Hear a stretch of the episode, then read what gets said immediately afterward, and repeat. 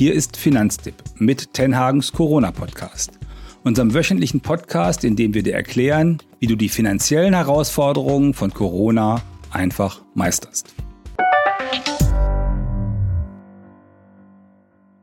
Und da sind wir wieder mit unserer Folge Nummer 46. Wir sprechen heute über Indexfonds und über einen besonderen Index, den MSCI World. Das ist der wohl bekannteste weltweite Aktienindex und wir bei Finanztipp halten Fonds, die den abbilden, für eine gute Anlage. Vielleicht hast du, lieber Zuhörer, liebe Zuhörerin, sogar einen von diesen Fonds im Depot. Was ist denn so gut an dem? Naja, mit, mit diesen Fonds kannst du gleichzeitig weltweit an über 1600 Firmen beteiligt sein. Das heißt, du bist schon so breitbeinig wie möglich angelegt, also in ganz vielen Firmen, in ganz vielen Ländern. Und so breit, das heißt immer auch sicherer, weil wenn da mal eine einzelne Firma pleite geht oder ein einzelnes Land schwächelt, das sollte dich ja weiter nicht interessieren. Die Frage aber ist, die jetzt in der letzten Zeit häufiger aufgekommen ist, ist denn dieser MSCI World tatsächlich ein Fonds, der die Weltwirtschaft abbildet? Ist da tatsächlich die Weltwirtschaft der Firmen drin? Was hat es in diesem Zusammenhang auf sich mit diesem riesigen Anteil an US-Firmen, den man sehen kann, wenn man auf diesen MSCI World genauer hinguckt? Ist das eigentlich ein Problem? Gibt es noch Alternativen zum MSCI World, die wir bei Finanztipp gut finden? Und welche? Und natürlich auch, was hat es in Corona-Zeiten mit dem Weltaktienindex MSCI World auf sich? Solltest du, lieber Zuhörer, vorsichtiger sein beim Anlegen oder kannst du einfach alles gleich so weitermachen? Und wie ist es, kannst du da dabei sein bei den Entwicklungen der Impfstoffe zum Beispiel oder eben auch nicht? Dazu heute bei mir unser Finanztipp Geldanlageexperte Hendrik Burs, sozusagen mein Lieblingspartner immer bei der Geldanlage. Hallo Hendrik. Hallo Hermann. Oh, das sind ja liebe Worte zum Beginn. Hallo, freut mich auch dabei zu sein. Jetzt haben wir die ganze Zeit mit dieser Abkürzung um uns geworfen, MSCI World. Was heißt denn das eigentlich und warum genau sollte uns äh, dieser Fonds und diese Struktur besonders interessieren? Ja, ich hole noch mal eine Stufe davor aus ähm, und sag kurz was zum Aktienindex insgesamt. Also Aktienindex, der bekannteste wahrscheinlich, den äh, die meisten kennen oder wahrscheinlich fast alle, ist ja der DAX, der deutsche Aktienindex. Ähm, und es ist quasi ein Potpourri, eine Mischung aus einzelnen Aktien. Und zwar im deutschen Fall jetzt einfach die 30 größten. Das Schöne daran ist, man hat eine einzige Zahl, auf die man gucken kann und äh, sowas wie eine Wertentwicklung, eine Wertsteigerung dann beobachten kann. Ähm, und da sind jetzt im deutschen Beispiel von A bis Z ähm, eben 30 Firmen drin, von A wie, was haben wir da, Allianz, Adidas bis hin, äh, von Z haben wir jetzt keinen. Ähm, von W gab es mal einen. Genau, v. v. ist Volkswagen, Vonovia, genau. Ne? zwei, genau. Ganz genau, ja. So, und was es jetzt für uns interessant macht als Anleger, das ist einfach eine Grund, ein Grundprinzip, wie du auch schon angedeutet hast, für eine sehr einfache Art an der Börse anzulegen. Nämlich passiv. Das äh, klingt ja schon mal ganz nett, nach wenig Arbeit und nach gemütlich. Du kannst, ähm, könntest nämlich viel recherchieren und dann Firmen aussuchen, deren Aktien du kaufst. Das kostet aber Zeit. Oder du könntest andere Leute dafür bezahlen, dass sie das machen und Firmen aussuchen. Das kostet dann nicht deine Zeit, aber dein Geld. Das nennt man dann aktive Fonds, weil die dann eben auch recherchieren und auswählen. Und in beiden Fällen hast du keine Garantie, dass du oder dieser Fondsmanager auf die richtigen Pferde gesetzt haben. Und passive Fonds oder meistens auch ETF genannt, die sparen sich diese Recherchearbeit, sondern die kaufen eben einfach so einen Aktienindex wie den DAX nach, der ja sowieso errechnet wird. Also die beteiligen sich quasi am Durchschnitt von einem Markt, der nach äh, bestimmten mathematischen Regeln gebildet wird. Und das kann dann eben der DAX sein, das kann aber eben auch der viel größere MSCI World, das steht für Morgan Stanley, also für, den, für die Firma, die den auflegt. MSCI World, der mit eben 1600 Unternehmen dabei ist. Und ich habe gerade noch mal in die Liste geguckt, da kann man wirklich ein A bis Z machen. Das geht irgendwie los bei AP Möller-Maersk. Das ist eine Reederei aus Dänemark, die gerade so in Norddeutschland am Hafen häufiger mal solche Container rumstehen hat. Oder auch die ABN AMRO, eine große ähm, holländische Bank, die jahrelang ja auch mal Ajax Amsterdam gesponsert hat. Und bis Z, da sind da noch Zalando drin, hier bekannt aus Deutschland, aus Berlin, der Online-Versender oder Zoom mit den Videokonferenzen oder die Zürich-Versicherung ist auch noch in diesem weltumspannenden Index drin.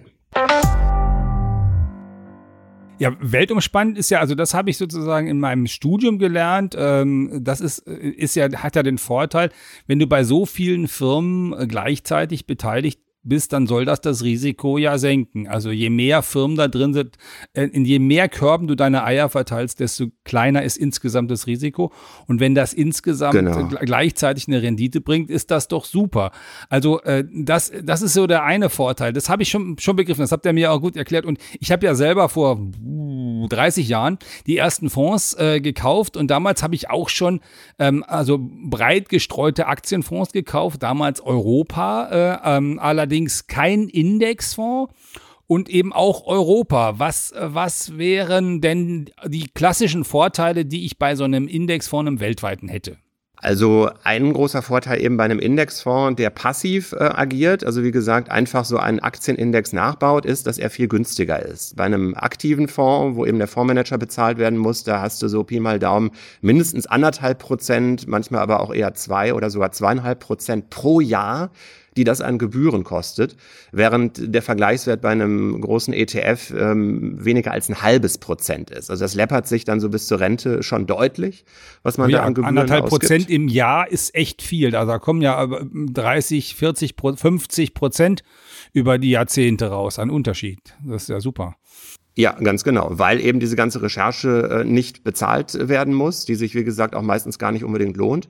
Ähm, und der zweite Punkt ist eben dieses weltweite, je mehr Firmen drin ist, äh, kommen wir gleich dazu, das hat auch so seine Grenzen, aber zumindest grob mehr ist erstmal besser, jedenfalls besser als so ein klassisches Kleinanlegerdepot, wo jetzt vielleicht nur fünf einzelne Aktien oder sogar äh, oder, oder zehn meinetwegen drin sind. Da sind dann 1600 doch eine ganz andere Hausnummer. Ähm, also die größte, die größten Firmen Im MSCI World haben so einen Anteil von drei oder vier Prozent. Ähm, und die kleineren, die ich gerade erwähnt habe, sowas wie Zalando hat im, im 0,03 Bereich. Also ähm, selbst wenn so eine Firma ausfallen würde, äh, torpediert das eben nicht dein gesamtes Investment. Okay. Ähm, und wie rechnet sich jetzt der Wert von meinem Fondsanteil aus, bevor wir nochmal zu dem MSCI World, zu dem Speziellen kommen? Das ist eine kontinuierliche Berechnung. Also wenn man jetzt über einen Weltindex redet, dann gibt es ja immer ähm, schlafende Börsen, sag ich mal, wo gerade Nacht ist. Ähm, da bleiben dann die jeweiligen Kurse logischerweise konstant. Ähm, also was, wir nehmen jetzt gerade vormittags auf. Das heißt, die Börsen in äh, Asien sind jetzt so langsam im, im, Bett oder sind schon im Bett. Das heißt, dann sind die japanischen Werte, die bleiben dann gleich, aber die europäischen werden eben weiter fortgeschrieben. Und dann gibt's eben noch mit äh, den USA eine andere wichtige Zeitzone. Das heißt, im MSCI, da bewegt sich eigentlich ständig was, nur nicht alle immer gleichzeitig. Und am Wochenende ist dann ähm, sowieso Ruhe. Da ist dann höchstens noch so ein Land wie, ähm, wie Israel, wo auch am Sonntag Börsenhandel ist. Aber man kann sagen, es ist auch in der Hinsicht wirklich ähm, auf allen ähm, Erdteilen sozusagen unterwegs. Und die Unternehmen sind nicht alle gleich äh, groß, habe ich ja auch schon erwähnt, sondern die sind nach dem aktuellen handelbaren Marktwert sortiert. Ähm, und daraus ergibt sich dann eben auch, dass verschiedene Länder unterschiedliche Gewichte haben. Und dann kommen ETF-Anbieter, wie zum Beispiel BlackRock oder die Deutsche Bank ähm, oder Lixor aus Frankreich daher. Und die basteln dann wirklich Produkte für dich und mich und euch zum Kaufen. Und die haben dann tatsächlich ein konkretes Preisschild, damit du eben auch in deinem Depot gucken kannst, ähm, wie viele ETF-Anteile du haben willst. Und das sind dann immer so Häppchen, die man ganz gut bezahlen kann. Ich habe gerade nochmal geschaut, die wir von Finanztipp ähm, empfehlen. Die liegen zwischen 20 und 200 Euro pro Stück. Ähm, und das hat für sich genommen jetzt erstmal keine direkte Aussagekraft, sondern die Wertentwicklung spielt dann eben eine Rolle, ob es dann über die Jahre eben hoffentlich mehr wird. Also äh, mit anderen Worten, diese 20 oder 200 Euro eines Anteils, die spiegeln dann zum Beispiel diesen äh, MSCI World, diese 1600 Aktien, äh, der, deren gemeinsamen Wert und wenn deren gemeinsamer Wert über Nacht um drei Prozent steigt, sollte der Wert von meinem Anteil, der jetzt meinetwegen 200 Euro war, auch um 3% steigen, also auf 206 Euro. Genau, so kann man es sagen, richtig. Okay, gut. Äh, jetzt gibt's äh, in letzter Zeit ein bisschen Kritik gerade an diesem MSCI World, weil äh, da steht ja Welt drauf, ne? das ist eine große Ansage. Und wenn man dann da reinguckt, stellt man fest, dass da hm, ganz viele amerikanische Firmen drin sind und dass die quasi bis zu zwei Drittel von dem Wert äh, auf amerikanische Firmen zurückgeht und dass da zum Beispiel äh, die zweitgrößte Volkswirtschaft der Welt, nämlich äh, China, quasi nicht vorkommt. Äh, inwieweit spiegelt das denn Welt? Ähm, also die Welt wirklich? Da gibt es sogar den, den hässlichen Begriff vom Schummelindex. Ja, also man muss sagen, der MSCI World vereinfacht ähm, schon noch. Ähm, ich finde persönlich, dass, um das vorwegzunehmen, es ist kein Schummeln, sondern das wird auch eigentlich immer dazu gesagt. Man kann sich eine Faustregel merken. Es sind nicht alle Länder der Welt drin, sondern etwa so viele, dass 85 Prozent des weltweiten Börsenwertes abgedeckt sind. Und äh, aus jedem einzelnen dieser Länder ja, genau. Deswegen sage ich, ich finde das hinreichend sozusagen. Und von jedem dieser 85 Prozent Börsenwert Länder kommen dann jeweils nochmal 85 Prozent des Börsenwertes aus diesem Land in den Index. Also so eine doppelte 85 Prozent Faustregel. Und das würde ich sagen, mit einfachen Worten, ist der Löwenanteil der börsenrelevanten Weltwirtschaft. Ja, aber äh, also jetzt, jetzt trotzdem mal gefragt, also wenn die Weltwirtschaft verändert sich ja auch. Also ähm, Argentinien war vor, weiß ich, 80 Jahren genauso reich wie Norwegen. Ähm, ähm, die äh, chinesische Volkswirtschaft war drei Prozent der Weltwirtschaft, glaube ich, Anfang des Jahrtausends und ist jetzt 15 Prozent.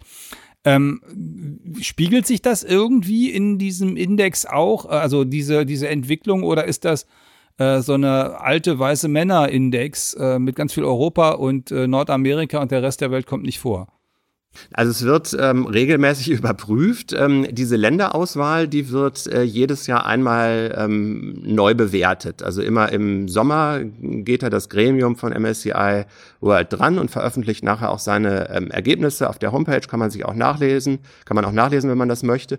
Und da wird dann geguckt, ähm, sind entsprechend die Kriterien äh, für diese Länderauswahl erfüllt. Wenn du sagst, die gucken sich das jedes Jahr im Sommer an, warum, warum sagen die nicht, wir machen 99 Prozent, weil heute mit den technischen Möglichkeiten, die man heute hat, wäre doch vermutlich 99 Prozent gar nicht so eine große Herausforderung. Ja, kann man theoretisch machen. Äh, das passiert sogar auch auf so einer Art Seitenlinie. Ähm, aber diese 85 Prozent der Größe der Unternehmen ist äh, klar irgendwo eine willkürliche Grenze. Man sagt dazu, das sind die großen und mittelgroßen Unternehmen, aber nicht die kleineren börsengehandelten. Ähm, du findest tatsächlich aber auch ähm, Schwesterindizes, die 99 Prozent vom Börsenwert abbilden. 100 Prozent gibt es nicht. Das ist dann auch irgendwie unhandlich, weil man muss sich das vorstellen, ähm, die Firmen werden dann ja nicht nur kleiner, sondern auch noch viel zahlreicher. Also es gibt jetzt äh, wenige mega große Unternehmen, aber es gibt natürlich sehr, sehr viele, sehr, sehr kleine. Also es ist dann irgendwie das Heizkraftwerk, äh, was an die Börse gegangen ist oder der Zoo oder so weiter. Und das wird dann irgendwann sehr unhandlich, weil diese Aktien ja auch irgendwie berechnet und gekauft werden müssen. 99 Prozent geht dann noch, aber selbst da ist ein Mini-Einfluss nur noch zu spüren von den kleineren. Und wenn man jetzt aber hergehen würde und die kleineren ein bisschen übergewichten würde bei der Berechnung, dann wiederum bist du ja eigentlich nicht mehr marktneutral. Und der MSCI World lässt eben die ganz kleinen weg. Der ist dann eben auch nicht mehr marktneutral. Aber ich finde es jetzt einleuchtender, dass man lieber die größeren drin haben will, wie Apple, Microsoft und so, als dann die kleineren überzugewichten. Aber man kann, wenn man möchte, das tun. Diese 99 Prozent, äh, diesen Index könnte man auch kaufen. Ich finde aber diesen Mut zur Lücke an der Stelle ähm, okay. Also ich äh, denke ja tr trotzdem, also wenn man die 99 Prozent macht, macht das ja trotzdem Kosten. Aber ich habe eigentlich mir das immer ähm, anders äh, noch erklärt, warum die da sich gar nicht so intensiv mit beschäftigen. Und zwar habe ich, äh, also aus persönlicher Erfahrung, also ich war vor einigen Jahren mal in Thailand, habe da einen Freund besucht äh, und habe an, de, an der Stelle erfahren, dass in Thailand inzwischen mehr Autos gebaut werden als in Frankreich. Mhm. Nun taucht Thailand in diesem äh, MSCI World gar nicht auf, äh, Frankreich aber schon. Ähm, äh, und dann äh, habe ich, äh, das habe ich mir aber ganz gut erklären können, weil die Autos, die in Thailand gebaut werden, die laufen natürlich unter der Marke Toyota oder Suzuki oder Mazda oder sowas. Das heißt, es sind vor allen Dingen japanische Hersteller, die gerade nach Thailand ausgewichen sind, nach Fukushima, nach, diesem, nach dieser Atomkatastrophe, weil die zum Beispiel in Nordjapan gar nicht produzieren konnten eine ganze Zeit lang. Also die sind da so, äh, das heißt aber, die spiegeln sich in japanischen Werten womöglich das, was da in den mhm. Autofabriken in Thailand passiert. Oder nehmen wir China, die Volksrepublik Republik, also VW baut ja nun deutlich mehr Autos in China, sogar, sogar mehr als alle deutschen Hersteller in Deutschland zusammen. Trotzdem taucht China nicht auf, aber VW nun sehr wohl in dem äh, MSCI World.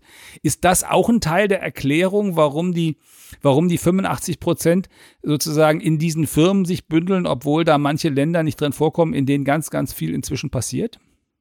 Ja, ich finde, das ist zumindest eine sehr gute Erklärung dafür, dass ähm, sich die 85 Prozent dann vielleicht dann äh, faktisch ein bisschen anders verteilen, als man das so beim Blick auf die Landkarte dann annehmen müsste. Denn die allermeisten Unternehmen sind wirklich, du sagst es zu Recht, total global aufgestellt. Äh, die ganz großen, ähm, ja erst recht, also wenn man dann an, an Microsoft oder Amazon oder so denkt, äh, dann sieht man das auch schon.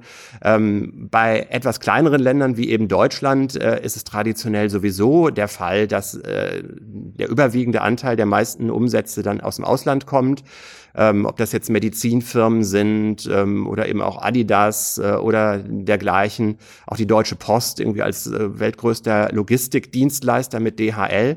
Also da haben die Grenzen dann tatsächlich einen etwas kleineren Einfluss. Und was du aber grundsätzlich mit, mit Thailand ähm, angesprochen hast, ähm, da geht eben bei der Länderauswahl das MSCI-Gremium her und hat so einen gewissen Kriterienkatalog. Da geht es um die Wirtschaftsentwicklung eines Landes, um die Größe und auch die Handelbarkeit des Aktienmarktes und auch um die Frage, wie einfach kommen denn so ausländische Anleger da überhaupt rein? Und dann sieht man beim äh, Fall Asien, das sind Japan eben drin im MSCI World, ist dann eben auch das zweitgrößte Land überhaupt weltweit und Hongkong und Singapur sind noch drin und dann ist Schluss. Und ähm, schon bei Südkorea ist eben Schluss. Kann man jetzt auch erstmal äh, sich fragen, warum ist das so? Südkorea ist ein sehr nicht. fortschrittliches Land. Ja, genau. Nur äh, Südkorea wird eben auch wie jedes Land jedes Jahr geprüft. Ähm, die Investitionsbedingungen sind da eben nicht äh, ganz erfüllt. Die Währung, der Won, der ist nicht komplett frei handelbar auf dem Weltmarkt. Ähm, und das ist eben ein äh, K.O.-Kriterium bisher gewesen für Südkorea. Und auch bei China, ähm, jetzt eben Festlandschina, äh, Hongkong ist die Ausnahme, da gibt es auch einige Beschränkungen. Äh, es tut sich da zwar über die Jahre einiges, aber äh, bis vor kurzem war China noch nicht mal richtig in der zweiten Liga, also in dem Schwellenländerindex, über den wir gleich auch nochmal sprechen sollten, weil die wichtigsten Aktien äh, in China nur sehr begrenzt von Ausländern gekauft werden. Und bei Thailand habe ich in der Liste geschaut, gibt es eben auch viele Fragezeichen, wenn es um die gleichen Rechte von ausländischen Aktionären geht. Hm, okay, das ist so der eine Teil von Firmen, die da rausfallen, äh, also ähm, Welt, äh, äh, in, Weltindex hin oder her. Der andere Teil ist, ich habe mich gewundert, das muss man ja immer machen, wenn man sich das anschaut, was sind das denn eigentlich für Firmen, die Aktiengesellschaften sind? Also wenn man in, Deutschland guckt, also Bosch ist da nicht dabei, Aldi ist nicht dabei, Lidl ist nicht dabei, in Amerika, so ein Computerhersteller wie Dell ist, ist von der Börse wieder runter. In Italien sind ganz, ganz viele von den richtig bekannten Firmen nicht an der Börse. Ähm, äh, spiegelt das äh, dann auch da wieder nur einen Teil von Weltwirtschaft? Ganz genau, das ist so und deswegen sind solche Kritikpunkte, wie es in dem von dir angesprochenen Zeitungsartikel oder auch in manchen Blogartikeln so ist, äh, gehen so ein bisschen auch am Thema vorbei, wenn die dann sagen, ja, die USA haben jetzt einen Anteil von 66 Prozent äh, im MSCI World, aber die Wirtschaftsleistungen sind irgendwie eher ein Viertel. Ähm, also zum einen ist das ein bisschen schräg, weil bei der Wirtschaftsleistung ein Viertel guckt man dann auf die ganze Welt, ähm, aber man müsste ja eigentlich nur auf diese Ländergruppe gucken, um das irgendwie korrekt zu machen. Und dann ist eben Wirtschaftsleistung nützt mir nichts, wenn ich ähm, eigentlich in diese Firmen gar nicht investieren kann. Also Bosch, Aldi, Lidl, wenn die an die Börse gehen würden, dann wären das natürlich Global Player auch dort und würden auch sofort auch in, in diese großen Aktienindexfonds äh, reinkommen. Ähm, sind sie aber nicht. Und dann, ähm, was nützt mir das als Anleger, wenn ich da gar nicht äh, dran äh, mich beteiligen kann? Das fände ich dann eher ein Etikettenschwindel. Wenn man jetzt bei Italien sagen würde, äh, ja, ist auch irgendwie unter den ganz großen Industrieländern, hat dann vier Prozent meinetwegen, äh, aber im MSCI World äh, nur 0,6, äh, weil sie eben einen viel kleineren Börsenwert haben. Italienische Firmen sind in der Summe noch geringer an der Börse vertreten als die aus Dänemark. Nur mal als Hausnummer. Also Dänemark ist der, hat einen stärkeren Aktienmarkt als Italien. Ne? Und dann kann doch eigentlich nicht der ETF sagen oder der Indexberechner, äh, ach komm, Italien ist jetzt trotzdem wichtig, gibt zwar nicht so viele AGs da, aber wir machen doch jetzt mal aus diesen 0,6 Prozent mal eine 4. ist doch auch irgendwie schräg. Das würde dann ja im Umkehrschluss auch heißen, dass man Länder, die wirklich viel Börsenkapital haben, wie zum Beispiel die Amerikaner, dass man die dann einfach kleiner schrumpfen würde. Mhm. Okay, also das, äh, das ist sozusagen äh, der, der beste Kompromiss, wenn man einen einfachen Kompromiss haben will, dieser MSCI World. Würde ich sagen, sagen, ja. Okay, und dann hast du mir aber vorher schon zugerufen, naja, es gibt auch einen nicht ganz mehr so einfachen äh, Kompromiss, den gibt's auch. Also es gibt ja diese Schwellenländer und es gibt auch äh, für äh, so Schwellenländer, da früher habe ich immer ge gelernt, da gehört dann Russland dazu, da gehörte Brasilien dazu, da gehörte China dazu. Ähm, da gibt's auch einen, einen, einen Index, der heißt dann äh, auch von dieser Firma MS, äh, also äh, Morgan Stanley, MSCI, dieser Fonds, der heißt dann äh, MSCI, MSCI ACWI. Genau, der All Country World Index, ähm, der umfasst, ähm, wenn man jetzt das mit dem Sport vergleichen würde, nicht nur die Bundesliga, sondern zusätzlich auch noch die zweite Liga. Also da sind alle Industrieländer aus der ersten Kategorie drin, plus nochmal 26 Schwellenländer China, Indien, Brasilien, Russland hast du erwähnt, bis zu ähm, jetzt kleineren Anteilen wie zum Beispiel Tschechien, äh, Ungarn, ähm, Philippinen. So, und ähm, das äh, bedeutet dann eben, man hat deutlich mehr Firmen drin. Ähm, und der Aufwand ist sozusagen ein bisschen höher als Anleger, weil du dann ähm, eben vorher überlegen musst, will ich den kaufen, dann lege ich mir den ins Depot, dann ist das gut, dann habe ich auch die Gewichtung, die mir ähm, MSCI vorgibt. Ähm, und ich könnte theoretisch aber auch noch das separat kaufen. Es gibt auch noch einen Index, der nur quasi erste Liga und der dann aber getrennt davon nur zweite Liga hat. Und das macht es dann vielleicht noch ein bisschen äh, komplizierter. Wenn man das liegen lässt über 30 Jahre, ist es ehrlich gesagt auch wurscht. Dann hat man am Anfang mal diesen Entscheidungsaufwand. Ähm, aber mein Punkt ist, ich würde diese Fragen äh, nicht so akademisch äh, tagelang oder wochenlang wälzen, sondern das äh, Machen ist wichtiger, genau. Lass uns das mal praktisch angucken. Also ich habe jetzt diese Entscheidung und ich habe jetzt äh, jeden Monat 200 Euro. Ähm, also du, lieber Zuhörer, hat, hättest jetzt, oder Zuhörerin, du hättest jetzt jeden Monat 200 Euro. Äh, wenn ich die 200 Euro jetzt in den MSCI World gesteckt hätte äh, in den letzten zehn Jahren und oder in den MSCI ACWI, mal ACWI. Ähm, wo hätte ich denn jetzt mehr Geld am Ende? Das kommt tatsächlich darauf an, welchen Zeitraum du betrachtest. Ähm, und da sieht man dann schon, dass es ein bisschen schwierig ist, das für die Zukunft vorher zu sagen. Wenn du von, vom Jahr 2000 bis heute das gemacht hättest, also knapp 20 Jahre, dann wäre es tatsächlich mit den Schwellenländern besser gelaufen. Also wenn du den ACWI gekauft hättest. Aber in den vorigen zehn Jahren wäre es genau umgekehrt. Da hätten die Schwellenländer sozusagen ähm, die Investitionen der Industrieländer ein Stück weit runtergezogen. Ah. Und das sind jetzt keine riesigen Abweichungen. Ich habe das ähm, mal gemeinsam mit äh, Philipp und mit Anastasia aus unserem Analyseteam bei Finanztipp durchgerechnet äh, mit ähm, mehreren Abstufungen und eben diesen knapp 10 und knapp 20 Jahren. Und da sind dann anderthalb bis zwei Prozentpunkte Unterschied in der Rendite. Aber wie gesagt, einmal in die eine Richtung und im längeren Zeitraum eben in die andere Richtung. Das heißt, man kann jetzt nicht systematisch sagen, es ist immer auf jeden Fall besser, wenn ich Schwellenländer mit dazu nehme. Okay, Analyseteam ist, ist ganz wichtig. Also die beiden sind, ähm, äh, Philipp war äh, Bankmathematiker und äh, Anastasia ist Mathematikerin. Ähm, also an, an, denen rechnet man nichts vorbei. Das ist irgendwie großes Kino, wenn die einem mit einem Excel-Spreadsheet irgendwie äh, einem so Sachen durchrechnen, äh, wie das eigentlich äh, sein sollte. Ähm, freut mich auch immer. Da gehe ich auch mit, auch mal mit kleineren Dingen hin, um einfach zu checken, ob ich da nicht einen Denkfehler gemacht habe. So, also äh, du sagst World oder, oder ACWI, das ist im Grunde so eine Entscheidung, die man treffen kann. Äh, der, der eine ist sozusagen nur erste Liga, der andere ist erste Liga plus zweite Liga und ob es jetzt am einen oder am anderen Ende ein bisschen mehr Geld am Ende als Rendite gibt, das weiß man nicht vorher. In der Vergangenheit hat sich das mal so und mal so entwickelt.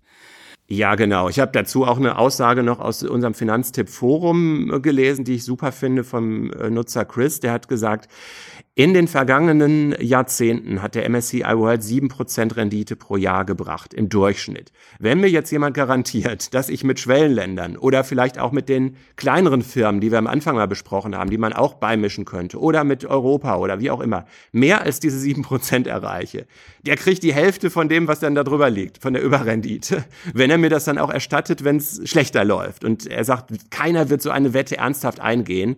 Äh, das kann so oder so ausgehen. Das fasst es super zusammen, finde ich. Denn die wichtige Entscheidung ist nicht MSCI World oder Schwellenländer oder was für eine Abstufung, sondern nehme ich vielleicht ein Tausender mehr vom Sparbuch oder erhöhe ich meinetwegen meine Sparrate ein bisschen und lege es grundsätzlich für ein paar Jahrzehnte ähm, am besten ins Depot. Immer vorausgesetzt die übliche Regel, dass ich das Geld wirklich übrig haben muss und dass ich ein Polster habe. Und dann ist der MSCI World prima, dann ist auch der All Countries äh, prima. Ich habe hab eine Frage, habe ich aber noch. Wir reden jetzt immer über Jahrzehnte. Die Zusammensetzung von diesem MSCI World, also da war am Anfang sozusagen, das im Augenblick vor allen Dingen amerikanische Firmen, die den dominieren. War das eigentlich immer so? Weil, äh, also wenn man über ganz lange Zeiträume, äh, muss man immer nur mit Chinesen und Indern reden, die sagen dann, also wir haben 1500 Jahre, waren wir viel wichtiger als Europa, das kommt jetzt wieder. Ähm, aber man muss ja gar nicht so ganz lange Zeiträume nehmen, sondern so die letzten 20 Jahre oder 30. War das eigentlich immer so, dass das so dominant amerikanisch war oder ist das eigentlich äh, eine neuere Entwicklung oder wie muss man sich das vorstellen? Das ist eine neuere Entwicklung, ähm, die sich so langsam, also die, die, USA haben sich immer stärker an die Spitze äh, geschoben. Ähm, aber sie waren noch nicht mal immer eben auf Platz eins, sondern in den 80er Jahren war Japan ähm, die stärkste Nation im MSCI World, hatte mehr als 40 Prozent äh, des Anteils. Ähm, dann hatten über Jahre hinweg die USA irgendwann die Oberhand gekriegt, etwas mehr als 50 äh, Prozent gehabt zu Beginn dieses ähm, Jahrhunderts und jetzt eben bei 66 Prozent, weil vor allen Dingen einige der ganz großen amerikanischen Werte da gut gelaufen äh, sind. Also die Tech-Werte, so die, äh, die äh, Apple, Amazon, Facebook, äh, Alphabet, also ist alles auch mit A vorne, ne? Das ist ähm, Alphabet, also Google, äh, für diejenigen, die das nicht wissen. Ja, genau. Ähm, ja, okay. Und Japan hat eigentlich gemessen, wenn man jetzt mal wieder die Größe der Wirtschaft ranzieht, wie gesagt, ein bisschen schräg, aber war damals eigentlich in den 80ern sogar noch krasser überbewertet, wenn man das überhaupt so sagen möchte, als heute die USA das sind. Gut, ähm, jetzt ist das, sind, sind ja in Corona-Zeiten, fragt man sich dann immer, hm, ähm, ist das denn jetzt eigentlich äh, gescheit, ähm, sozusagen in, in Aktien oder so einem Aktienindex investiert zu sein? Ich würde ja immer sagen, oh ja, das ist ja, da sind wir ja weltweit unterwegs. Okay, wir nehmen auch weltweit äh, so ein bisschen die Krise mit, aber da, wo es schon wieder besser läuft, also zum Beispiel äh, in, in China, das nehmen wir auch auf, auf die Art und Weise mit, dass VW und Daimler äh, da wieder besser Autos verkaufen und Apple seine Handys da auch wieder besser verkauft. Also wir sind dann sozusagen weltweit dabei. Wie siehst denn du das mit Corona? Ja, da ist halt die, äh, auch die Frage, die ja Leute umtreibt, ähm, erwische ich vielleicht die Aktie von der Firma, die jetzt den Impfstoff ähm, entwickelt ähm, und dann so einen Trend äh, eben auch in seinem Depot mitnimmt. Das wäre wirklich der Traum, wenn da so eine Kursexplosion da plötzlich drin ist. Ja, ehrliche Antwort. Ähm, es kann sein, dass man das schafft, ähm, aber mit dem MSCI World ist eben die Risikostreuung auch an der Stelle so. Er bewahrt dich davor, einen großen Schaden durch Pleitefirmen zu erleiden, wenn wir an Wirecard zum Beispiel denken. Aber er bewahrt dich sozusagen leider auch davor, so einen aufstrebenden Star von Anfang an schon im Depot zu haben. Ähm, also mit anderen Worten, MSCI ist Geldanlage und ähm, auf, eine, auf eine Pharmafirma mit dem Impfstoff äh, zu setzen, ist Wette. Ja, so würde ich sagen. Denn auf jede Pharmafirma, die den Impfstoff entwickelt, kommen ja auch mutmaßlich mehrere, die es versuchen und auch am Anfang gut an der Börse laufen und am Ende dann aber nicht schaffen. Und ähm, nur einige davon, die dann eben äh, längere Zeit wirklich auch viel Kapital anziehen, landen dann in diesem äh, Weltindex. Ähm, es ist dann eben auch an der Stelle so ein bisschen ein Kompromiss. Du bist nicht der Trendsetter von Anfang an äh, dabei, aber du nimmst quasi jeden langfristigen und wichtigen Trend mit und du nimmst umgekehrt dann aber auch, ähm, um nochmal ein bisschen wieder in diese Kritikrichtung einzugehen, du nimmst auch jede ernstzunehmende Investitionsblase mit. Das muss man natürlich auch dazu sagen. Äh, natürlich ist dann so, ein, äh, so eine Gewichtung von Japan für die Leute, die in den 80er Jahren dabei waren, am Ende nicht so super gewesen. Aber auch das kann man ja vorher nicht, nicht wissen. Man kann dann bewusst versuchen, dagegen zu wetten und sich das alles anzulesen. Aber ich persönlich finde es irgendwie den besseren Kompromiss, äh, auch mit der Zeit, die man so im Leben zur Verfügung hat, dann lieber äh, quasi die wichtigen Trends und dann aber auch die wichtigsten Blasen mitzunehmen. Also vor allen Dingen ist das ja nochmal so, also äh, ich, ich habe mir dann immer gedacht, das ist ja eine wunderbare Art und Weise tatsächlich der Entwicklung, bei der Entwicklung der Weltwirtschaft, also auch bei der Verschiebung dabei zu sein, ohne das jetzt bewusst selber steuern zu müssen, weil man weiß ja nicht ganz genau, wie das läuft. Das heißt, man ist einfach dabei und es äh, läuft automatisch mit. Das heißt, meine Geldanlage spiegelt automatisch diese Entwicklung der Weltwirtschaft mit und ähm, ich muss mich da nicht extra drum kümmern, wenn ich denn da keinen Spaß dran habe. Sonst gibt es natürlich immer die Möglichkeit, den South China Morning Herald zu abonnieren. Jeden Morgen um 8 Uhr. Da ist ja dann abends sozusagen die, die Ausgabe des nächsten Tages mal zu, äh, zu konsultieren und sich darüber Gedanken zu machen, ob irgendwelche Firmen äh, in Japan oder Südkorea ähm, äh, gute Geschäfte machen oder wie das mit den amerikanischen Konzernen auf dem chinesischen Markt ist. Ja, ganz genau. Ist halt die Frage, wie weit möchte man das wirklich als Hobby betrachten oder wie weit ist es die nüchterne Geldanlage, die möglichst was abwerfen soll, aber mit der man jetzt keine Doktorarbeit schreiben möchte. Jetzt versuche das nochmal zusammenzufassen. Das ist ja eine, immer eine gute Möglichkeit zu gucken, ob man das alles richtig gut verstanden hat. Also dieser MSCI World ist tatsächlich für Anleger die einfachste Möglichkeit, über Aktien an der Entwicklung der Weltwirtschaft teilzuhaben. In den letzten Jahrzehnten waren sieben Prozent äh, im Jahr drin und Verluste hätte es nach 15 Jahren noch nie gegeben. Der schöne Nebeneffekt vom Konzept dieses MSCI World ist, wenn die Weltwirtschaft verändert, also äh, wenn die Weltwirtschaft sich verändert, bist du automatisch mit dabei. Du musst dich nicht extra kümmern. Aber du kannst natürlich äh, nach anderen Kriterien dein Wertpapierdepot erweitern, also wenn du das denn zum Hobby machen willst. Das macht aber dann eben mehr Arbeit. Äh, und wenn du dir diese Arbeit machen willst, hilft dir dabei sogar unser Finanztipp ETF-Rechner auf finanztipp.de. Den Link machen wir in die Show Notes. Alles richtig? Ja, kann ich eigentlich nichts äh, hinzufügen. Liebe Hörerinnen, lieber Hörer, wenn dir der Podcast gefallen hat, bei deiner Entscheidungsfindung weitergeholfen hat, erzähl es weiter. Schenk uns 5 Sterne oder ein Like bei Apple Podcast, bei Spotify, Deezer oder Audible. Abonniere Tenhagens Corona Podcast und unseren Finanztipp Newsletter. Und dann Führ dir unseren Geldanlageratgeber auf finanztipp.de zu Gemüte, dann kann eigentlich gar nichts mehr schiefgehen. Du kannst auch gleich mit dem ersten 100er beim MSCI-Fonds irgendwo anfangen. Zum Schluss ganz wichtig, naja, gestern waren die Zahlen bei 1400 Infizierten. Also in Zeiten wieder höherer Infektionen, auch in Deutschland, bleib gesund. Oder bleibt gesund. Das wünschen euch Hendrik Burs und Hermann Josef Tenhagen.